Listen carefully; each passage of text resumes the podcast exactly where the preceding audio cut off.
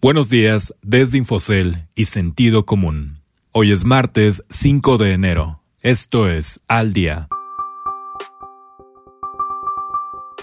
Financieras destacan en 4T. México coloca bono a 50 años. Interjet cada vez más lejos de regresar a los cielos. Temores por pandemia golpean a Wall Street. México ofrece asilo a Julian Assange. Demócratas toman delantera. Hola, soy Ricardo Legorreta y estas son las historias que debes saber para estar al día. Un buen trimestre. En el último tramo del año, las esperanzas del fin de la contingencia se avivaron, gracias principalmente a la aprobación y comienzo de circulación de las vacunas para combatir la pandemia de COVID-19. Así lo reflejó el mercado de valores, que tuvo un cuarto trimestre muy positivo, con la mayoría de las principales acciones al alza, incluso a ritmo de doble dígito en más de la mitad de los casos. Dentro de esta bonanza accionaria, el sector financiero fue el que más destacó, con firmas como Banco del Bajío o Gentera en los primeros lugares. Patear el bote. Fiel a la tradición que se ha impuesto en los últimos dos años, el gobierno del presidente López Obrador inicia el año emitiendo deuda de largo plazo en los mercados internacionales. En esta ocasión, se diferencia por colocar bonos en el mercado de Taiwán, al tiempo que recurre, como en otras ocasiones, al de Luxemburgo, en los que vendió papeles por 3 mil millones de dólares con vencimiento en el 2071. La ventaja, dice la Secretaría de Hacienda, es que la tasa de interés de 3.75% que pagará esta deuda es la más baja en los papeles de largo plazo que haya colocado México en su historia, al tiempo de asegurar que no es nueva deuda. Claro que en los últimos dos años se ha enfocado en nuevas emisiones para refinanciar los pasivos, así por ejemplo, la deuda con pagos en 2021 se extendió hacia los próximos 29 años. Prolonga inactividad. Las posibilidades de que Interjet regrese a los cielos parecen cada vez más lejanas.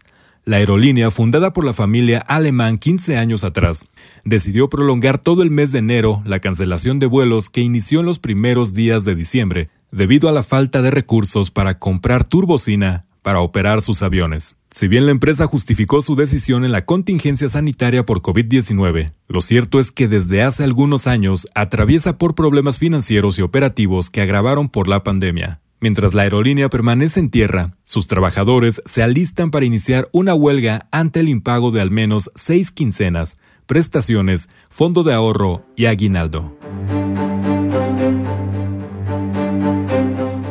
Pandemia golpea. Los temores por el avance de la pandemia volvieron a golpear a la bolsa neoyorquina, pues el regreso de vacaciones decembrinas podría superar un nuevo pico de la curva de contagios y muertes por COVID-19 en el mundo. Varias ciudades de diversos países han vuelto a endurecer las medidas de confinamiento, lo que pone en peligro las altas expectativas de una rápida recuperación económica para este año y las ganancias de algunas empresas, pues la nueva cepa se propaga a mayor velocidad. En suma, los inversionistas se mostraron cautelosos por el resultado de la segunda vuelta de las elecciones en Georgia por dos escaños en el Senado que se celebra este martes.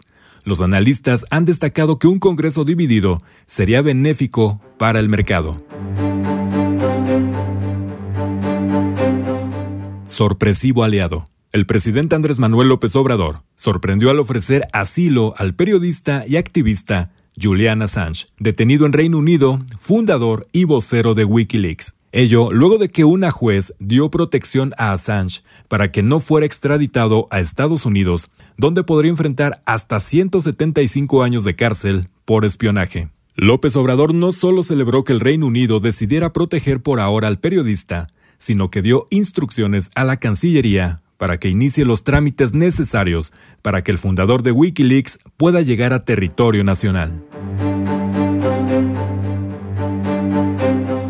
Con pinta de azul. La batalla por el control del Senado de Estados Unidos parece inclinarse en la recta final hacia el Partido Demócrata, lo que sería una gran noticia para el presidente electo Joseph Biden. De acuerdo con las encuestas, los demócratas se perfilan a quedarse con los dos asientos en disputa en las elecciones extraordinarias del Senado. Con ello, aunque quedarían empatados en 50 escaños con los republicanos, tendrían de su lado el voto de desempate de la vicepresidenta Kamala Harris. Si esta tendencia se mantiene, entonces los demócratas lograrán controlar ambas cámaras del Congreso, lo que implicaría un arranque menos complicado para el gobierno de Biden. De ahí que el todavía presidente Donald Trump y la cúpula republicana estén dando pelea todavía en varios frentes, Usted puede consultar estas y otras historias en la terminal de Infocel y en el portal de Sentido Común. Este fue su resumen noticioso al día.